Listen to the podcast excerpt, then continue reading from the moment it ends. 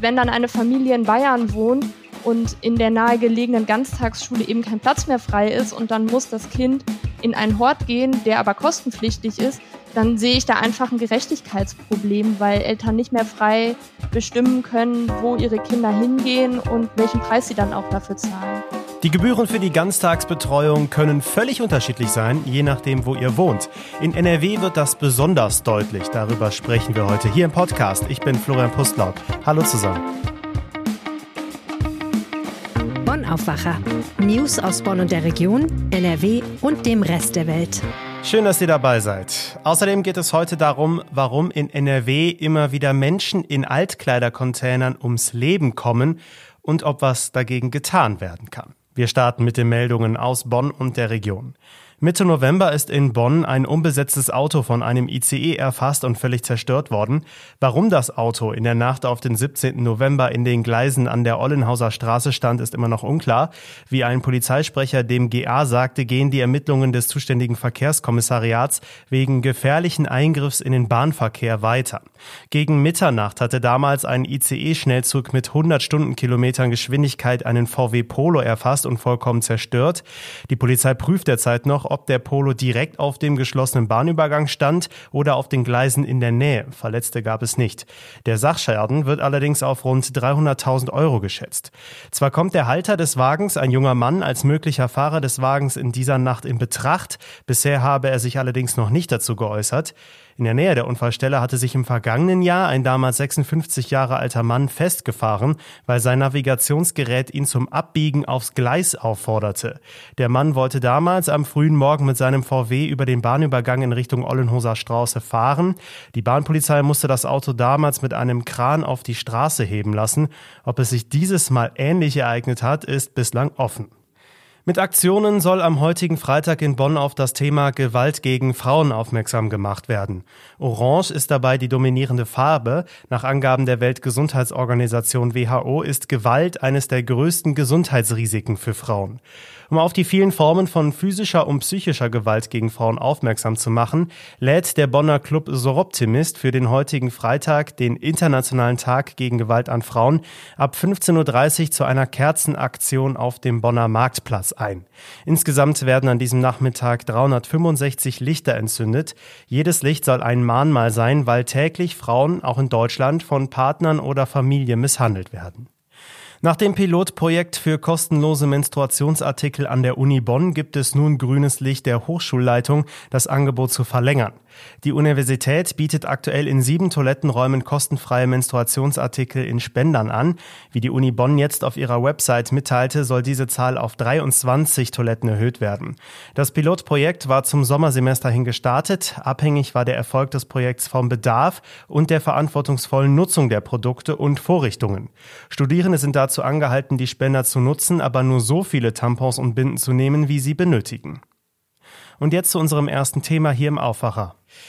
Es ist auf den ersten Blick eher ungerecht. Eltern zahlen, je nachdem, wo sie wohnen, völlig unterschiedliche Beiträge für die Ganztagsbetreuung ihrer Kinder. In NRW ist das so, während es in manchen anderen Bundesländern dagegen gar keine Gebühren gibt. Dazu gibt es eine neue Studie des Instituts der deutschen Wirtschaft und darüber spreche ich jetzt mit Elena Eggert aus der Redaktion in Berlin. Hallo Elena. Hallo. Ein Beispiel ist Mönchengladbach. Da zahlen Eltern fast viermal so viel für die Betreuung ihrer Kinder als in Düsseldorf, also gar nicht weit weit weg. Da schütteln viele wahrscheinlich erstmal mit dem Kopf. Warum ist das so?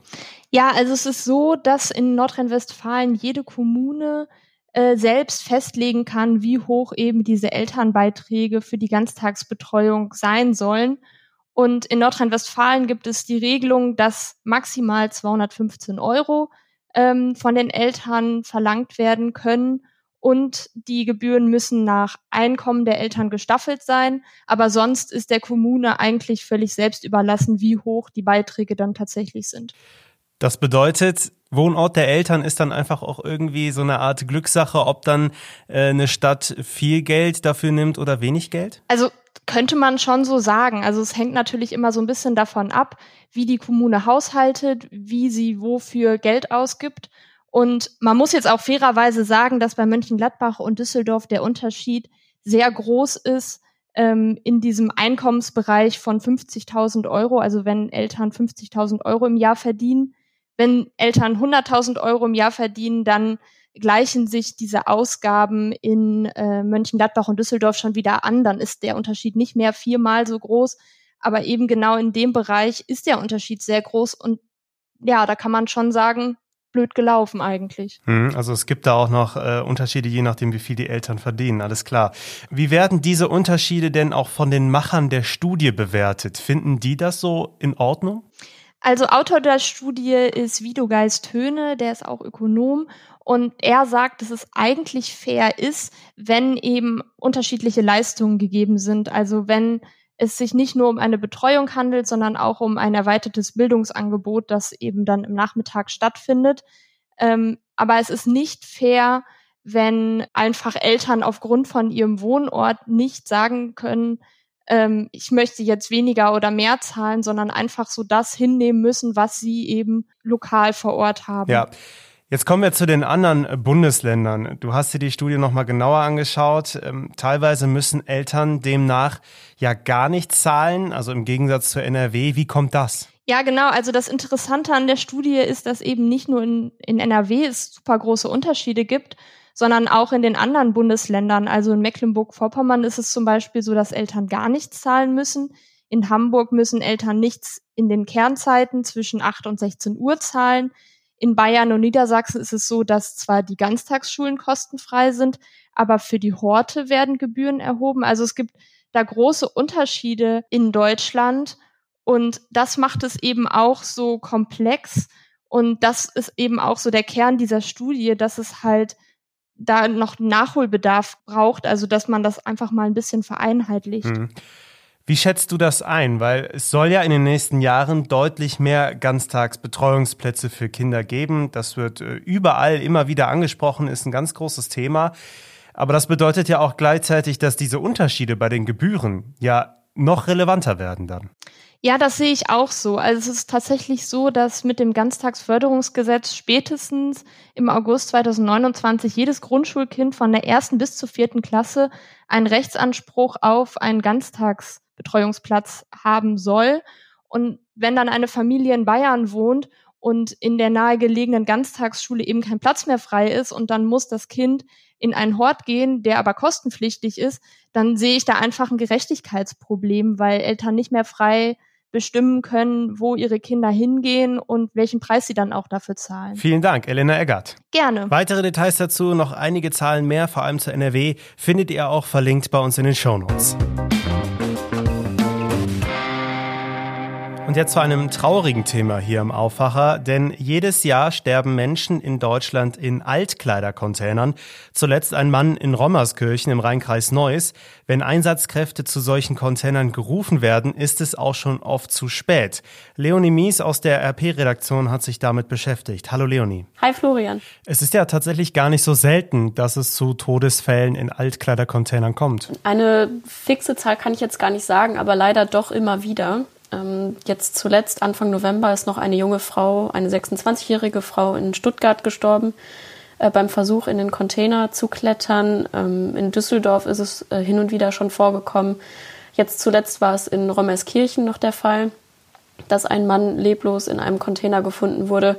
Also es ist jetzt leider keine Seltenheit, dass Menschen beim Versuch in die Container zu klettern sterben. Ja, da ist natürlich erstmal die Frage, warum? Also warum steigen Menschen in so einen Container? Gibt es da irgendwelche nachvollziehbaren Gründe für? Ich würde jetzt mal zwei Gründe nennen. Wenn jetzt zum Beispiel jemand äh, Wertgegenstände aus Versehen mit reinwirft, während er seine Kleiderspenden in den Container werfen möchte und dann wieder, weiß ich nicht, an das Handy möchte, wie auch immer, dann kann ich mir vorstellen, dass man in den Container klettert. Aber auch Menschen, die vielleicht gerade zu dieser Zeit nicht viel Geld haben für Kleidung, ähm, auf, also auf Kleidung angewiesen sind und sich denken, ja, hier in den Containern ist ja Kleidung, dann gehe ich mal hier, bediene mich mal hier. Genau, was natürlich ähm, leider ein bisschen unnötig ist, weil Organisationen auch diese Kleidung, die ja da hingegeben wird in die Container, auch kostenlos oder für einen kleinen Preis äh, in Kleiderkammern oder so wieder angeboten wird. Kannst du erklären, was das Gefährliche daran ist? Ja, das Gefährliche an der Sache ist, dass viele diesen Kippeffekt oder diesen Hebeleffekt bei den Containern unterschätzen. Also diese Luke, wenn du dir das vorstellst, da ist ja diese, dieser Schacht, diese Wippe, die, wo man dann die Tüten oder die Kleidung reinlegt. Und ähm, dann muss man das mit ein bisschen Gewicht wieder hochkippen. Wenn dann das Gewicht runter ist, dann kippt sofort wieder zurück. Ich weiß nicht, du hast ja bestimmt schon mal Kleidung in einen Container gegeben. Ja. Und ähm, diesen Moment, glaube ich, den unterschätzen ganz viele. Und da diese Öffnung dann sehr schmal ist, es besteht dann halt die Gefahr, dass Menschen sich dann, wenn dieser Kippeffekt oder Hebeleffekt eintritt, sich einklemmen, äh, kopfüber in diesen Container drinstecken, sich nicht befreien können und äh, im Zweifel ihnen die Luft dann irgendwann ausgeht, der Kreislauf schlapp macht und ähm, ja. Können denn die Organisationen oder die Firmen, die diese Container aufstellen, da nicht irgendwas machen, so eine Art Sicherheitsvorrichtung? Ich glaube, die versuchen schon einiges oder zumindest, ähm, was ihnen so möglich ist. Äh, zum Beispiel, ich habe äh, mit dem Deutschen Roten Kreuz gesprochen, mit einem Sprecher, der hat gesagt, die fahren schon seit längerem zwei Strategien, damit sowas möglichst nicht passiert. Und zwar ähm, versuchen sie die Container an möglichst öffentlichen oder hochfrequentierten Plätzen abzustellen, damit eben, falls jemand sich da einklemmen sollte, das sehr schnell auffall, auffällt. Andernfalls bringen auch alle ähm, Unternehmen oder Organisationen, die diese Container aufstellen, auch immer Hinweise oder Schilder an diesen Containern an, wo dann draufsteht, dass Lebensgefahr quasi besteht, wenn man in diesen Container reinklettern sollte und man das möglichst nicht tun sollte. Der Sprecher vom Deutschen Roten Kreuz hat aber auch gesagt, inwiefern das abschreckt, ist dann natürlich auch noch eine andere Sache. Ähm, genau, aber sie versuchen es immer wieder. Jetzt kommen wir zu einer der Ursachen, nämlich wenn jetzt etwas da reinfällt, zum Beispiel mein Handy oder eine Uhr oder mein Schlüssel, habe ich da eine Chance, wieder ranzukommen? Genau, also da sind auch immer Telefonnummern an den Containern versehen, zumindest bei den Organisationen, mit denen ich gesprochen habe.